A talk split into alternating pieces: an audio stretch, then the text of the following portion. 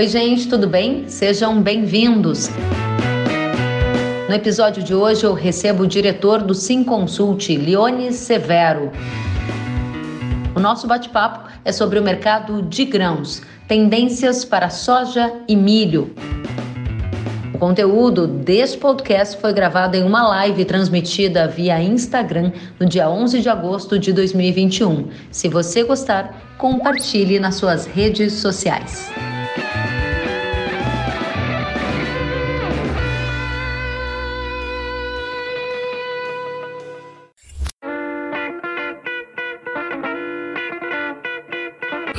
Severo, seja muito bem-vindo. Boa noite. Boa noite, boa noite, Kelly. Boa noite a todos.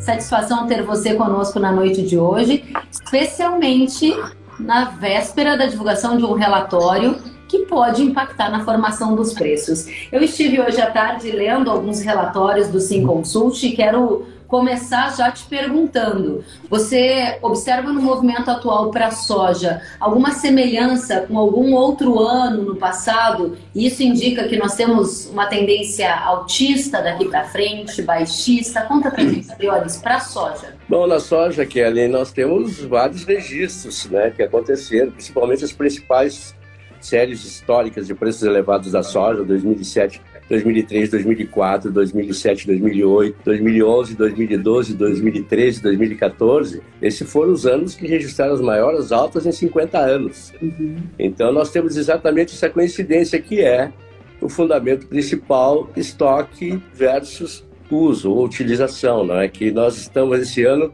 um dos entre os três mais baixos percentuais de estoques a nível mundial, é, principalmente americano, e que isso naturalmente sempre, sempre resultou em preços elevados ou preços de exceção, como eu chamo. E a outra coincidência que existe é exatamente o clima americano. Nesses mesmos anos de preços elevados, nós tivemos essa combinação né, virtuosa de ter o estoque muito reduzido e também ter o problema de clima americano, que a gente faz uma listagem de 20 anos e ver que aconteceu essa coincidência exatamente nesses mesmos anos que eu falei. Isso significa que o preço iria já, desde, não sei se você lembra, mas desde o ano passado, em março, eu já vinha salientando que não vendesse a soja, que os preços iriam disparar. O mercado existe uma inteligência, né?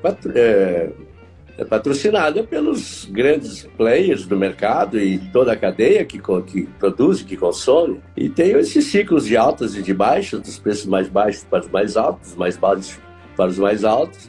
E nós estamos vivendo esse momento agora.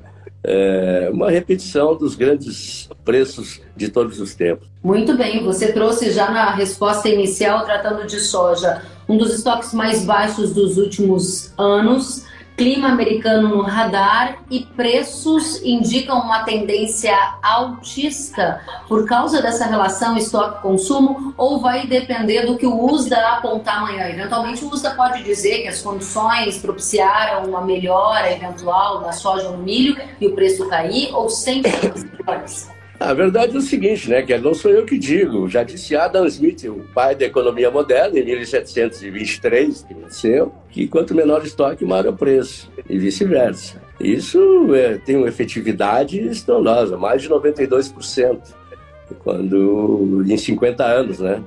Então, a gente tem essa leitura, ela é, é, a inteligência do mercado, que eu digo, ela é patrocinada, não é por fazer gráficos e dizer o que é o mercado é exatamente os, a destinação, a produção, o consumo, as negociações, e, e se pode acreditar nisso, que eu participei em toda a cadeia, principalmente na China, que existe naturalmente uma leitura muito efetiva de como os, sobre o comportamento dos preços. Né? Eu defendo já que os preços são previsíveis desde os, de 1980.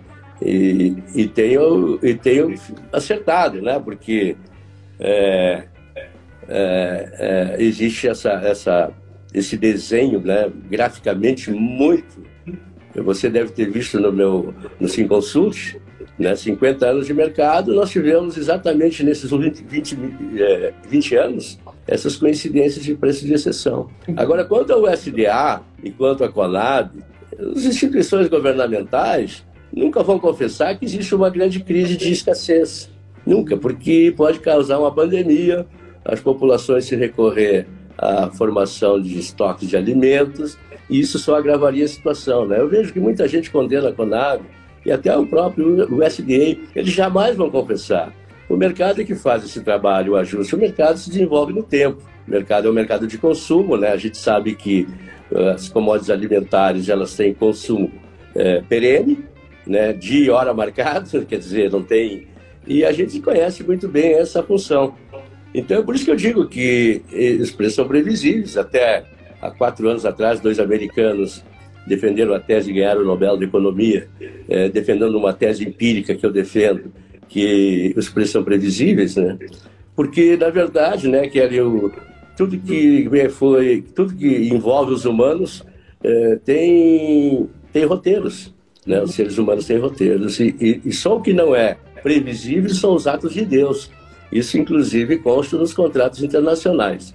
E a outra imprevisibilidade que existe são é o discurso, né? a retórica. Porque você vê que o único produto que tem, em toda a cadeia, uh, o único segmento que tem receita é o produto. Né? Ninguém mais tem, tem receita na cadeia. Então, qual é a, a, função do mercado? A função do mercado é desconstruir exatamente os, os fundamentos, que são como dogmas, e para criar volatilidade, né? uma desagregação onde traz naturalmente a volatilidade, e a volatilidade é o grande negócio da indústria de derivativos e, e do mundo capitalista que atua em todos os mercados. Muito bem, trazendo para a nossa audiência que quer saber, dentro desse contexto que você disse que os preços são previsíveis, que os estoques estão baixos e que existe um cenário de tempos em tempos que o preço de exceção volta a se repetir, a pergunta é: a soja hoje fechou base indicador CPE Exal que é 167,97. Dado que há uma forma de prever para onde vão os preços, para onde vai o preço da soja em 2021?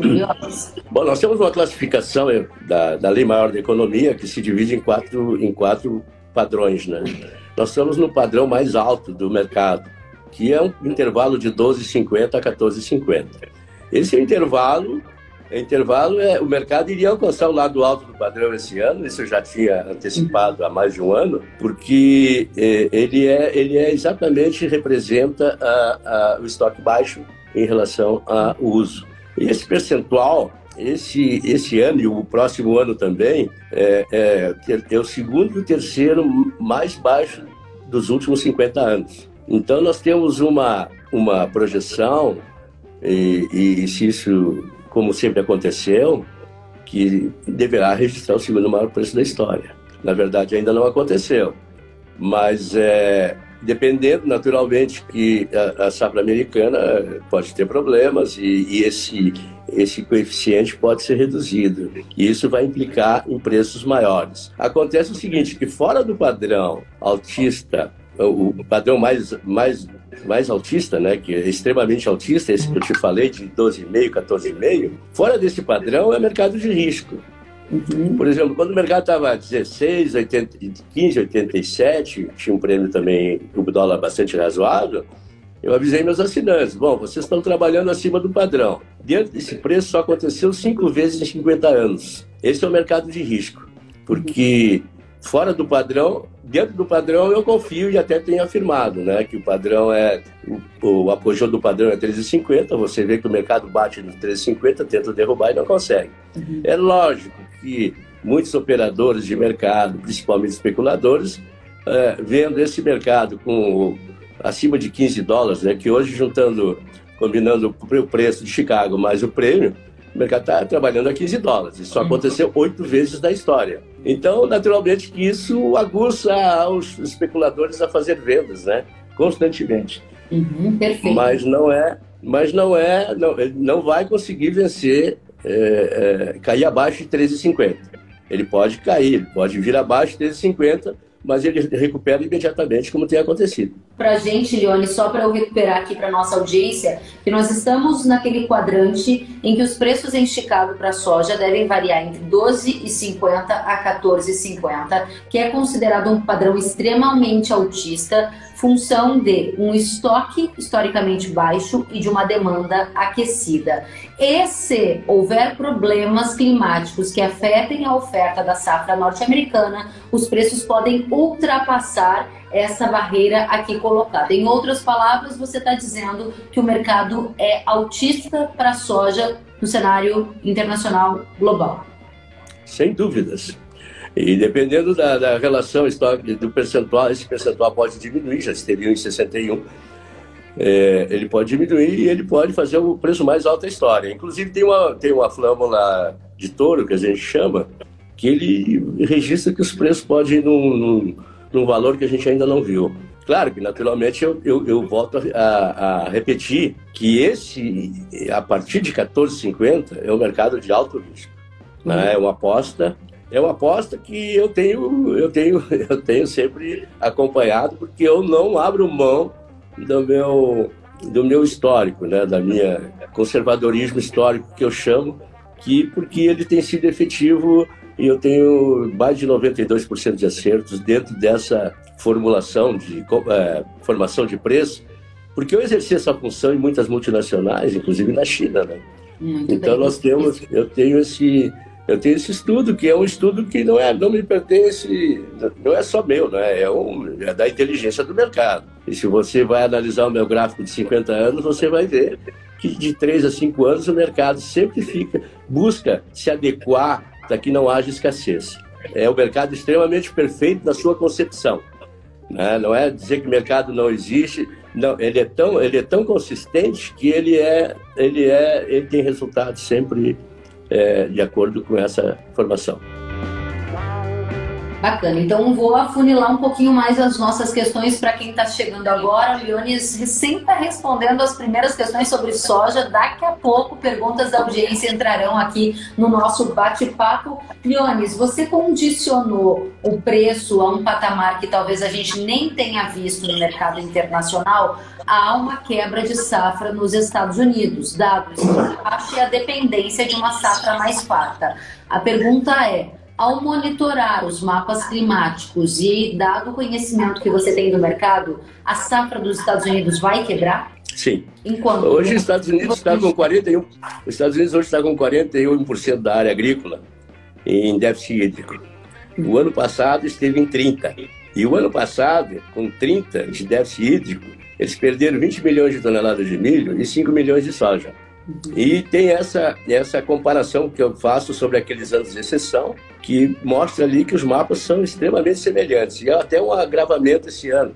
A área lá, um terço, um quarto da área americana enfrenta uma seca severa, né? Uma nossa seca. E, e ela realmente tem, tem prejuízo. É lógico que não há essa. O mercado não confessa isso, porque o Brasil não tem uma cultura agrícola. A cultura agrícola vem da, dos relatórios da indústria de derivativos.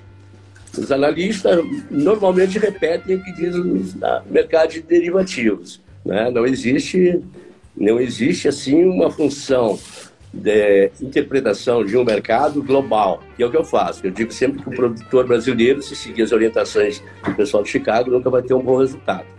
Isso tem acontecido. Fazer o, o, o seu, o seu, seu, seu resultado dentro da porteira não é verdadeiro. Tanto é que o Brasil vende soja sempre a 30, 50 dólares abaixo do mercado. Né? Hoje, por exemplo, o que está tá distorcendo um pouco esse ano é, é, exatamente os Estados Unidos, porque os Estados Unidos lá, se, a nossa, se o nosso milho está com um dólar e 80 acima do preço internacional, por bushel, né? Uhum. A soja está com dois, a soja está com um dólar e meio acima. Quer dizer, os Estados Unidos hoje têm uma, um prêmio, tanto para a soja como para o milho, muito acima do que aconteceu em toda a história. Por que isso? Pela indústria de biocombustíveis, que tem uma margem estupenda.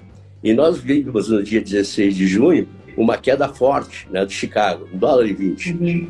Depois, no outro dia, recuperou tudo, porque não era verdadeiro e não conseguiram flexibilizar a política de biocombustíveis. E nem vão conseguir. E o mercado voltou uh, americano voltou a pagar prêmios estupendos e isso naturalmente inibe um pouco do avanço de Chicago. Quer dizer, os Estados Unidos hoje estão recebendo 2 dólares e 80, mais ou menos isso pela soja acima de Chicago, é, é soja ou milho? É soja. Porque o óleo lá, o óleo de soja para a indústria de biocombustíveis, estão pagando um prêmio de 1.700 centos por libra. Já esteve a 3.000 centos por libra. O óleo brasileiro e argentino, que são os dois maiores exportadores, são negociados a uma base de 300 a 400 centos por libra abaixo de Chicago. Então você vê, os Estados Unidos hoje, a indústria americana tem, é, de biocombustível tem uma vantagem de mais de 2 mil eh, centavos, centavos por libra preso. Isso, naturalmente, é, amorteceu um pouco o preço de Chicago. Mas no mercado mundial, o, é o que eu digo, não é só soja americana. Se quebrar soja brasileira e argentina ou em algum lugar que tem uma grande produção, o preço vai continuar subindo. Leone, só para a gente fechar esse tópico e eu atender aqui, nós atendermos a nossa audiência que está mandando centenas de perguntas, agradeço a todos pela participação. A minha pergunta é qual é a estimativa do consulte para o tamanho da quebra de safra dos Estados Unidos que vocês preveem na temporada atual? É que ali eu não tenho esse número, né? Porque a soja e o milho, a lavoura, ela apresenta sua quebra é na colheita. Uhum. Né? A gente pode acompanhar e ter uma situação. Hoje acontece já já, tá acontecendo, já aconteceu no trigo de primavera, né, que uhum. perdeu muito, no trigo de primavera do Canadá, na canola do Canadá, na aveia do Canadá, já está acontecendo na, na, na, no trigo da Ucrânia, da Rússia principalmente, onde tem muitos contratos até nem estão sendo cumpridos. O mundo vive uma situação bastante complicada com relação à oferta. Então, um último ponto, você disse que na safra passada a quebra foi de quantos milhões de toneladas para a soja que você estima que seja maior do que na temporada anterior, só para a gente ter uma média. É. É, 5 milhões de soja do ano passado e 20 no milho, né? Uhum. E quando eles tinham 30% da área com déficit hídrico, assim, 41%, é atualizado. Ou seja, você acredita que vai superar essa quebra que a gente viu na temporada anterior? Eu acredito, não sei se vão confessar, entendeu? Aquilo que eu fiz uhum. questão de apontar que é, esses números não, não são divulgados. Veja bem que em 2014, quando os Estados Unidos encerrou a, safra, ele percebeu que tinha um estoque negativo de 2 milhões e 200 mil toneladas. O que, que ele fez? Ele foi lá e, e, e, jogou esse estoque negativo em, outra conta, né? numa conta de resíduos, que é pela primeira vez na história a conta de resíduos foi negativa. Mas não mudou, entendeu? Não confessou. Não confessou a, a, a, essa, essa, essa dificuldade. A questão toda é o seguinte, que o SDA, a, a Conab, quem quer que seja, instituição governamental, eles fazem estimativas, são referenciais. Eles não estão obrigados a, a divulgar aquilo que realmente acontece. O mercado é que faz esse ajuste. Aí depende de nós, né? Nós traders é que fazemos esse ajuste dentro disso que eu estou te falando. Muito bem. Leones, eu vou aqui eventualmente fazer alguma posição naquilo que você está dizendo para poder trazer mais da nossa audiência. E olha que interessante, a gente tem duas perguntas aqui sobre tendência para preço de soja. E cada uma delas eu posso dizer que está num extremo, um mais altista, outro mais baixista. A pergunta da Josiane é: Será que vamos ver preço da soja recuar a 120 reais por saca, por exemplo? Na outra ponta está o Jorge André que pergunta: será que a soja vai a 200 reais? Responda para gente, Leones. Bom, nós temos três variáveis em jogo, né? Que é o Chicago, o dólar e o, e o prêmio. É, o prêmio a gente sabe que já está a 150 acima, né? Porque não tem mais soja no mundo, só tem o Brasil um pouco ainda, até a colheita da safra americana. E tem o dólar. O dólar, na nossa opinião, e nós acertamos totalmente no dólar, não sei se você lembra do ano passado, quando eu disse que o dólar ia a 5,60, quando todo mundo dizia que ia a 4,50. Uhum. Então nós temos uma opinião sobre o dólar, que o dólar vai ficar por entre 5,20, 5,24, 5,30, né? Que é onde é o conforto do Banco Central brasileiro também, por uma questão que não vale aqui mencionar. Mas é, essa é a nossa, nossa posição. Então é muito provável que realmente avance. Só que tem um, prêmio. É que chega o seguinte, né? O prêmio não cai, o prêmio é derrubado. O que, que acontece? Quando chega um valor de conveniência para o produtor brasileiro, ele vende independente do prêmio. E o prêmio, naturalmente, aí sofre pressão. Essa é, é a questão toda é que o Brasil, o Brasil sendo protagonista, ou seja, o principal ator na atividade da soja mundial é decisivo na formação do preço.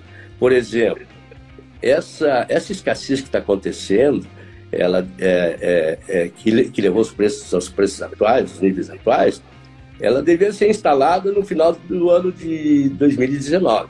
Só que os brasileiros estavam vendendo muita soja e existe um mercado robotizado que a cada aumento do dólar, desde 2015, é, tem uma ação contrária em Chicago, né? Por quê? Porque os robozinhos lá, eles já identificaram que quando aumenta o dólar, os brasileiros vendem é, muita soja.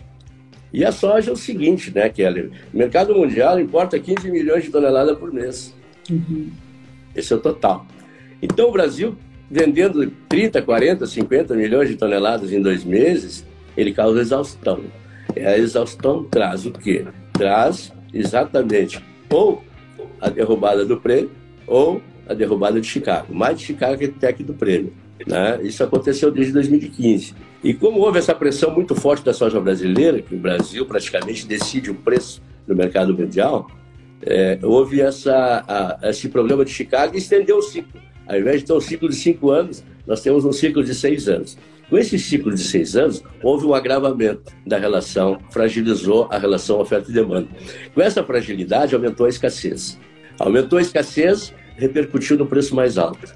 Isso é o que está acontecendo. Então, nós temos essa, essa contribuição né, que perdemos no passado, né, que o mercado ficou de Chicago ficou muito achatado, porque havia muita pressão de soja brasileira, porque não se pode o Brasil tem que distribuir melhor essa, essa comercialização, porque a demanda, é a demanda é parcimoniosa. Né? Nós atendemos o mercado alimentar que ele consome. Eu não vou consumir hoje que eu vou conseguir consumir toda semana que vem, né? Eu consumo o que eu posso hoje. E o mercado ele obedece esse, essa, essa, esse desempenho, né? Que é o desempenho que é exatamente atender a alimentação humana, né? Que é a maior indústria de consumo do mundo, né? Porque ela é infalível. Uhum. Ela é, tem hora marcada todo dia. Chicago, dólar e prêmio. Prêmio você já disse que está pelo menos 150 acima, né? Porque não tem soja no mundo, uma medida da escassez. Segundo, segundo componente da formação de preço, você disse 5,20 a 5,30 a sua projeção de dólar, o que é uma taxa de câmbio historicamente alta. E o terceiro fator, Bolsa de Chicago, diante de um risco de quebra de safra dos Estados Unidos que você colocou e de estoques historicamente baixos. Objetivamente, mesmo que os brasileiros façam vendas antecipadas e ofertem produto de maneira gradual mês a mês, a soja vai chegar a 200, é melhor esperar que ela chegue a 200 ou não. Se chegou num preço que garante renda e margem, é melhor executar porque não temos garantias nesses mercados. Aí depende da disposição do Brasil, né? Porque dos produtores brasileiros. Se eles atacarem o mercado como tem feito periodicamente, deve ser muito medo do mercado e não se deve ter medo do mercado, né? O Brasil lida com duas coisas que fragilizam muito, que é a ganância e a desculpe, né? Mas é a ganância e o medo, né? O medo é exatamente o resultado da ganância. Por falta de conhecimento, né? Nós temos aqui uma deficiência muito grande em analisar, de, analisar mercado. Nós temos um mercado extremamente amplo em notícias, mas interpretação zero.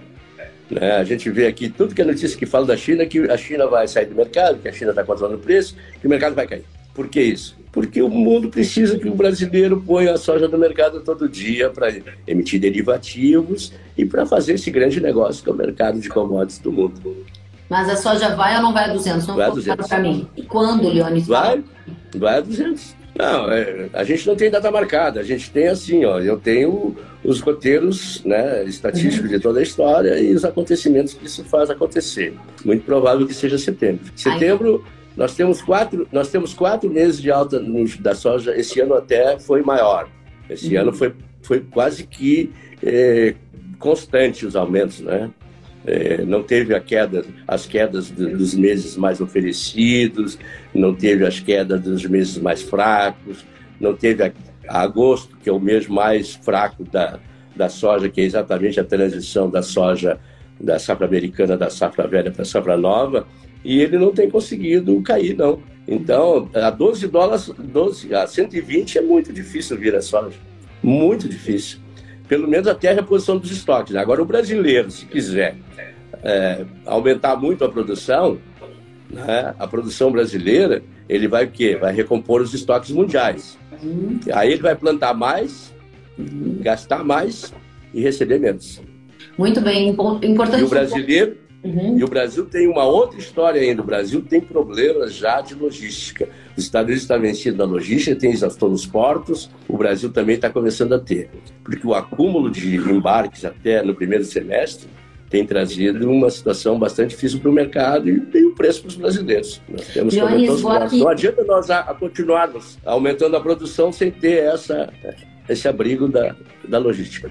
Interessante os pontos que você coloca. Então, você tem uma perspectiva altista para o mercado de soja. Acredita que a saca pode chegar àquele número mágico esperado por muitos agricultores de 200 por saca no mercado doméstico, isso ainda no segundo semestre de 2021. Para 2022, você falou, se houver uma recomposição de estoques, a história pode mudar um pouco. A minha pergunta é: há consultorias apontando incremento de 5% na área, de 4 a 5% na área de soja do Brasil. E se as condições climáticas ajudarem, a produção pode ultrapassar 144 milhões de toneladas. Qual a sua visão sobre estes dados? Quais são as visões do Sim Consult? Eu sou contra isso. Eu sou contra. Por que, que nós fazemos essa propaganda que nós vamos produzir mais para enfraquecer os preços internacionais?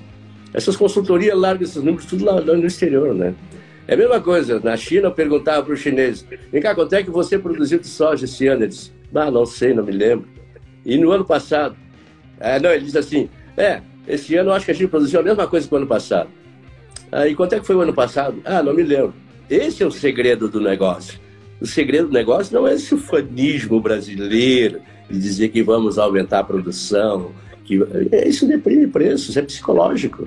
Eu não sei qual é o estímulo que tem os, os brasileiros de fazer essa propaganda que vai contra, contra o nosso setor produtivo. E se a, houver a confirmação, dado que o estímulo para plantar mais ele vem de rentabilidade e há estudos que apontam que pelo menos há 10 ou mais anos o produtor de soja tem conseguido margens positivas. Dado esse contexto, ele investe na soja, aumenta a área, investe em tecnologia, a produção aumenta. A pergunta é do Felipe Silvano: vender mais soja para 2022 é a hora? Porque se houver uma safra farta, recompõe estoques e o preço cai?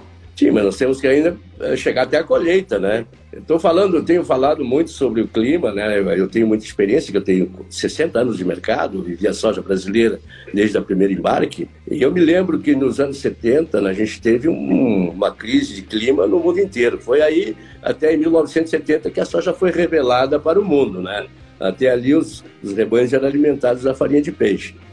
E, e nos anos 70, assim como houve nos anos 30 nos Estados Unidos, uma, uma terrível desgraça no meio oeste americano, aqui chamava taça de poeira. Aqui no Brasil, nós tivemos em 1977 uma grande seca no norte e nordeste. Você pode pesquisar sobre isso. E eu, naquele tempo, não se plantava no Cerrado e nem no centro-oeste brasileiro. Mas eu, eu não tenho esse registro, mas é bem provável que nós tenhamos tido também problemas no, na, no Cerrado, como tivemos esse ano, na soja tivemos no milho. Nós tenhamos tido também, nos anos 70, uma crise de clima muito forte no Brasil. E eu não afasto essa possibilidade. Muito bem, Leones, muita gente comentando, vou trazer aqui alguns comentários para que a gente se conecte aqui com a nossa audiência. Muita gente dizendo que não tem como a suinocultura e a produção da cadeia de carnes aguentar preços como estes. O comentário é do Sidney, do Paulo Sidney. Ele disse: com estes preços, a cadeia de carnes consegue absorver? É uma pergunta. E aqui, a pecuária de leite não vai suportar esse cenário dos grãos, disse o Adriano Garlet. O Felipe é. disse que em Sorriso, Mato Grosso, já tem criador de suíno falando em diminuir a criação. Será que o criador de suíno e ave vai aguentar? E aí, para arrematar essa onda de comentários, tem justamente o comentário do Alexandre Rezende que diz assim: iremos descolar de Chicago demanda doméstica, mercado interno? Está aqui o cerne da questão. Muitos preocupados com o custo das rações, dos grãos, e outros dizendo que a gente tem condição de descolar o mercado doméstico do mercado de Chicago. Gostaria de ouvir você sobre os pontos da nossa audiência. Ah, realmente já está descolado, né? Com prêmio de 150 acima já está descolado. E a tendência, a escassez mostra o quê? Mostra que existe.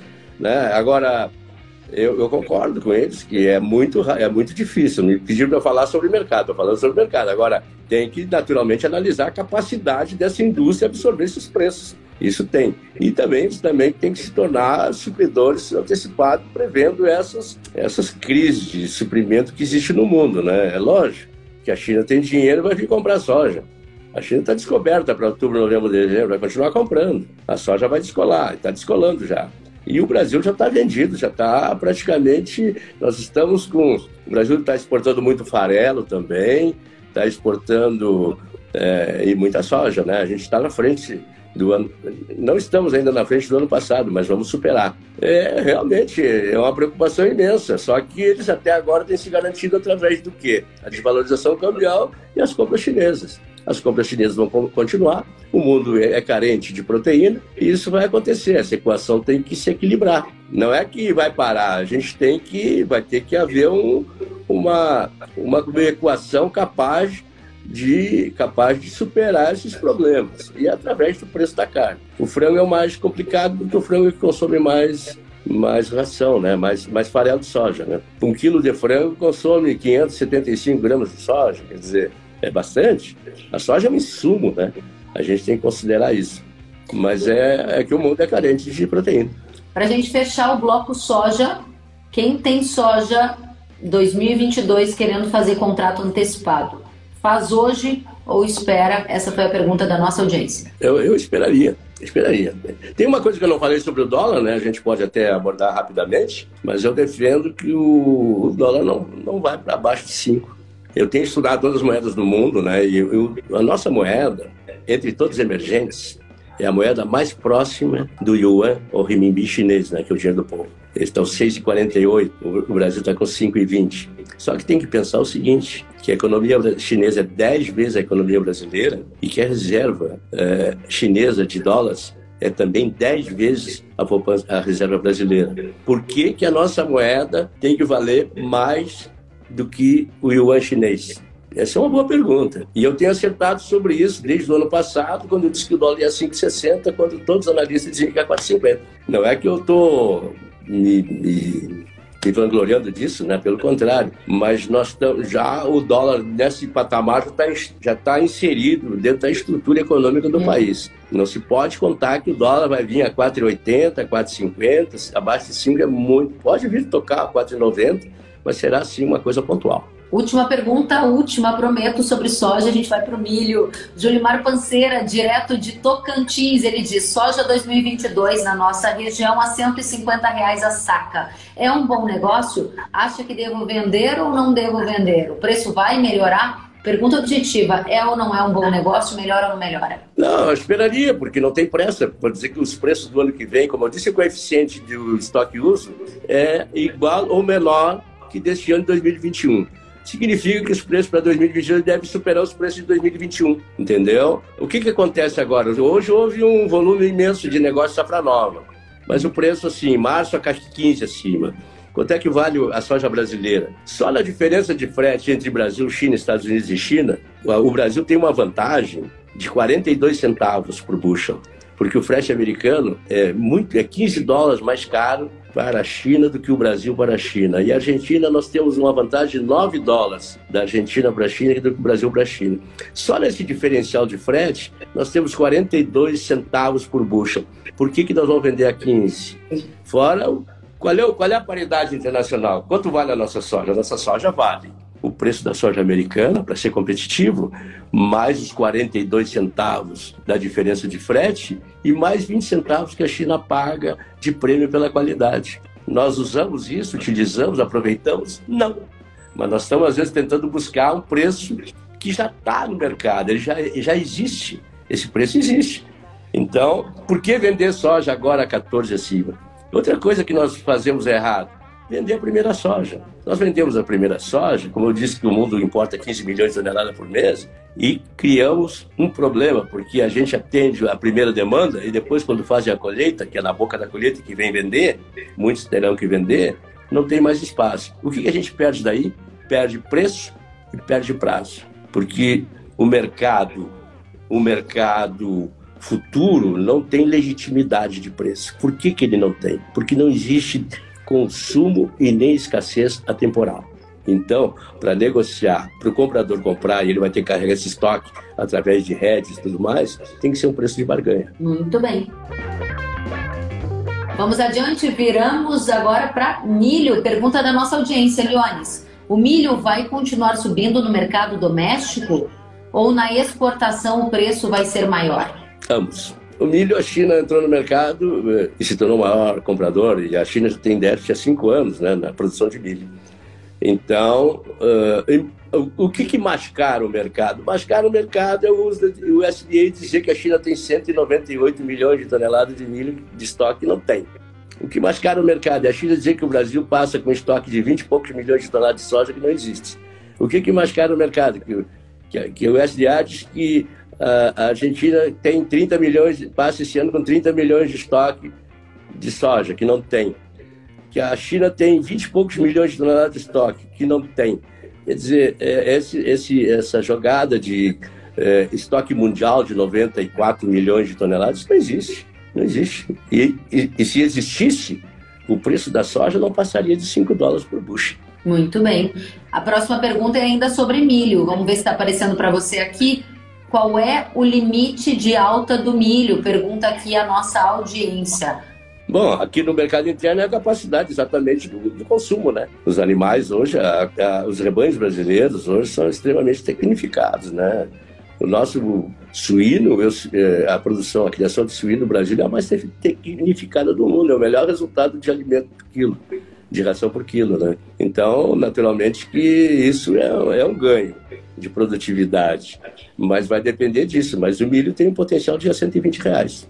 120 Veja reais bem. 2021? Até lá. Veja bem, o, a China entrou, em, entrou, entrou, no mercado, superou os dois maiores importadores de milho. O milho é o cereal mais produzido no mundo, 1 bilhão 160 milhões de toneladas. O milho, o milho foi, foi descoberto pelos maias, né, que consideravam que o homem veio do milho, né, porque era tão importante assim. Eles tinham a experiência do barro, e o barro se desmanchava e a madeira não tinha alma, eles diziam que o milho tinha alma. Então, o milho será o cereal mais produzido no mundo, muito consumo cativo. O mundo importa 180 milhões de toneladas. O Brasil é. Todo mundo esquece que o Brasil tem a, a sexta população mundial, né? disputa o quarto lugar com o Paquistão e a Indonésia e é o terceiro maior consumidor de milho do mundo. O Brasil consome 200 mil toneladas de milho por dia. Então, o pessoal não considera isso, tem que dimensionar os mercados. Nós temos que fazer uma, um estudo de, de, dimensionar os mercados. E agora a China já comprou nos Estados Unidos mais de 10 milhões de toneladas que eles venderam e eles continuam comprando. Isso vai alterar o preço internacional. Eu, eu te digo que o preço do milho em Chicago vai subir muito. Ele está ele tá um pouco abafado por aquele prêmio que eu te falei, mas o, o, o potencial é muito altista, é muito altista. Você falou milho, em 120 você... reais a saca do milho. A minha pergunta é, ainda em 2021? E a pergunta do Matheus Costa é, milho a 96 a saca em 2022? Pergunta do Matheus. Olha, Kelly, a próxima grande safra que vai ingressar no mundo, o mundo tem um déficit de milho estupendo, né? E a próxima, a próxima grande safra, além da americana que vai entrar agora, a próxima grande safra que vai exportadora que vai entrar no mundo é a safrinha brasileira do ano que vem. Uhum. Nós vamos ter um período de escassez até a entrada da safrinha do ano que vem. Isso, isso é legítimo. E uma outra coisa, até março nós vamos alcançar esses 120.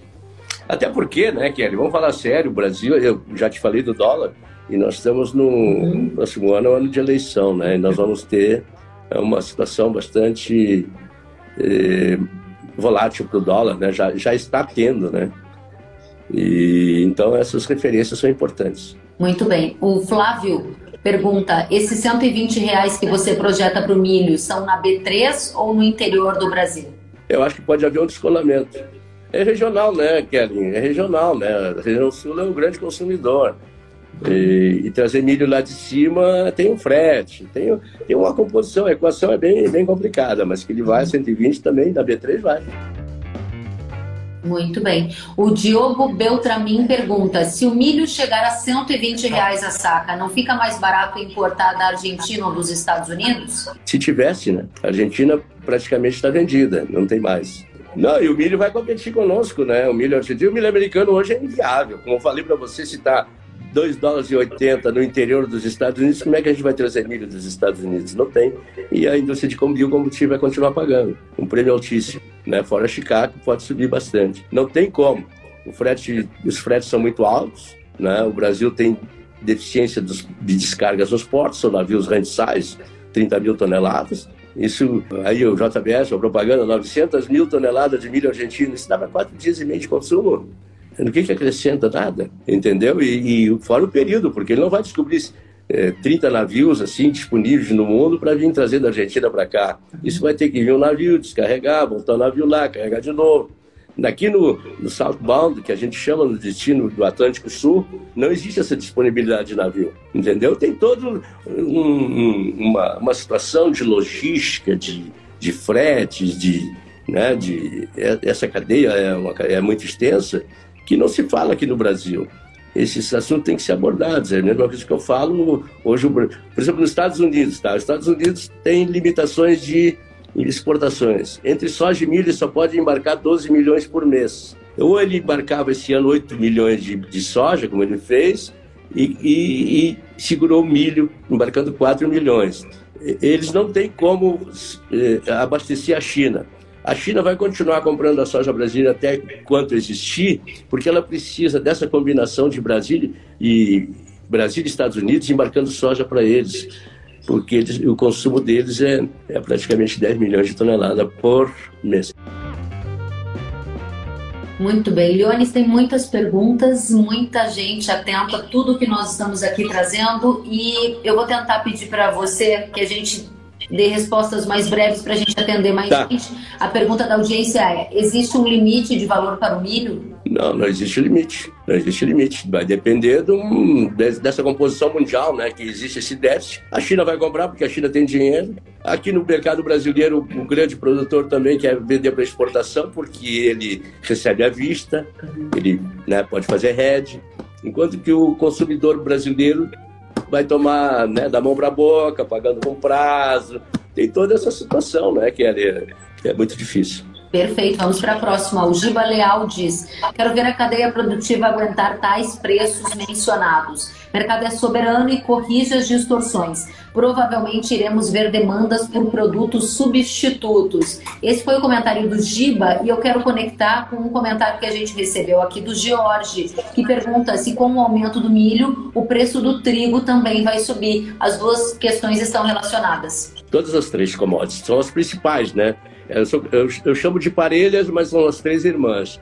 Todas elas se compensam através da utilização comum que elas têm, né? Por exemplo, a soja tem a proteína, o milho, o, o milho também tem 8%, é baixo, 6%, mas o trigo tem 12%, 11%. E tem, e tem, e tem esse componente que eles, eles se substituem dentro de, de, de, dessas características. E eles se acompanham nas altas.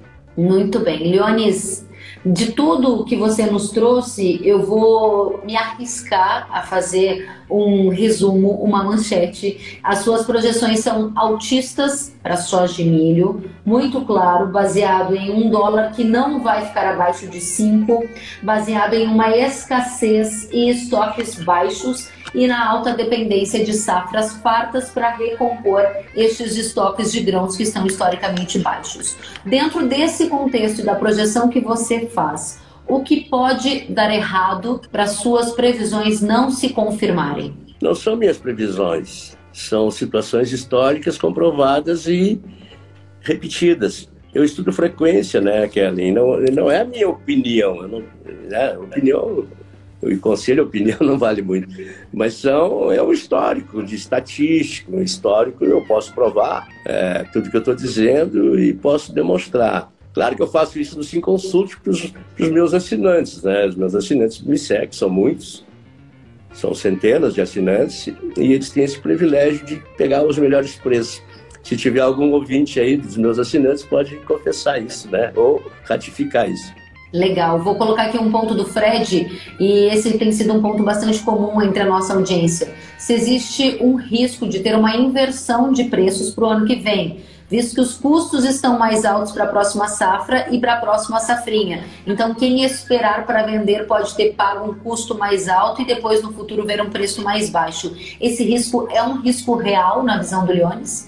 Não, não é real. A questão toda é essa, né? Que falta essa cultura aí de ter um conhecimento maior sobre, sobre o mercado global, né? A gente aqui fala mercado nacional dentro de porteira.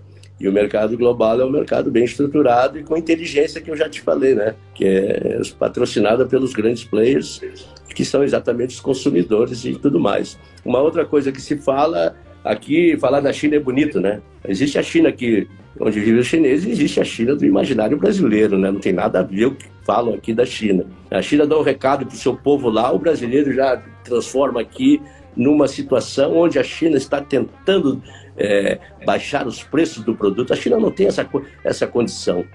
A China não tem essa condição. O que aconteceu? Uh, não, não tem nenhum vínculo entre o volume negociado no Brasil e o preço com relação à China. As multinacionais vendem prêmio antecipado, então já abasteceram a China, depois vem cobrir no mercado. Não tem nenhuma relação China com, o mercado interno brasileiro. Isso aqui nós temos que depurar essas isso é, isso é fake, né? São, é muita criatividade do brasileiro sempre querendo querendo justificar a China porque é bonito falar em China, né? Que é o motor do mundo, mas não, não tem nada disso. Muito bem, Ionis, para a gente fechar, eu ouço de muitos profissionais que uma recomendação adequada é ir vendendo aos poucos para aproveitar os momentos e fazer uma média mais alta.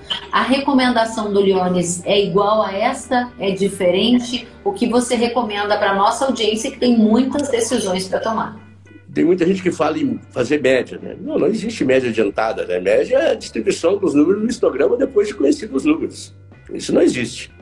É, pode virar, vender em espiral autista, isso faz parte. E o que, que, eu, o que, que eu recomendo? que existem os intervalos, é exatamente os padrões da formação de preço que eu, que eu divulgo. Né? Eu tenho divulgado sempre, ó, esse preço é, tá, vai trabalhar nesse intervalo. Aí dentro desse intervalo você estabelece seu, a, sua, a sua política de comercialização. Não é a informação que vai trazer esse conteúdo para você. A informação não experimentada até um insumo desprezível. Muito bem, Leone Severo, quero te dizer que foi uma honra de receber, dizer que a nossa audiência aumentou ao longo da nossa conversa, centenas de pessoas super atentas e participativas. Nós poderíamos ficar muito mais tempo aqui porque sobraram perguntas sem respostas. E aqui centenas de pessoas elogiando a live de hoje. Eu quero dizer para todos que a live vai ficar salva no meu Instagram, vai estar também disponível Leones no YouTube, vai estar disponível no Facebook e em todas as plataformas de podcast para quem quiser ouvir novamente, tomar nota e aprender mais sobre o mercado de soja e milho a Kátia, o Mauro, a Dani, o, a DH Marleane, a Ana Paula, o Acácio, o Diogo e assim por diante, todo mundo enviando parabéns, cumprimentos a você. É, eu queria até recomendar para esse pessoal para entrar lá no Simconsult, www.simconsult.com.br, pegar uma senha por sete dias gratuita para ver isso tudo que eu falei, que está tudo escrito lá é o meu livro eletrônico, eu já escrevi dois livros, Como Negociar Negociando Soja. Eu escrevi soja porque fizemos o negócio da China. E a única literatura existente sobre o mercado do Brasil, né? Maravilhoso. A literatura tá mundial. Um convite, Leone. Muito obrigado, foi um, foi um privilégio estar com vocês. Muito obrigado, é sempre um prazer. Igualmente, Leone Severo, obrigada a você, obrigada a todos de casa. Fiquem bem e até a próxima. Tchau, Leone, fique bem. Obrigada pela presença. Tchau. Obrigado a todos. Muito obrigado. Tchau, tchau. Um abraço.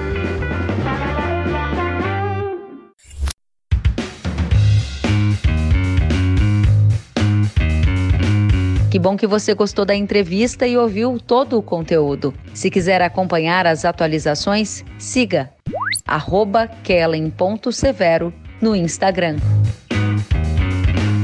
Até a próxima!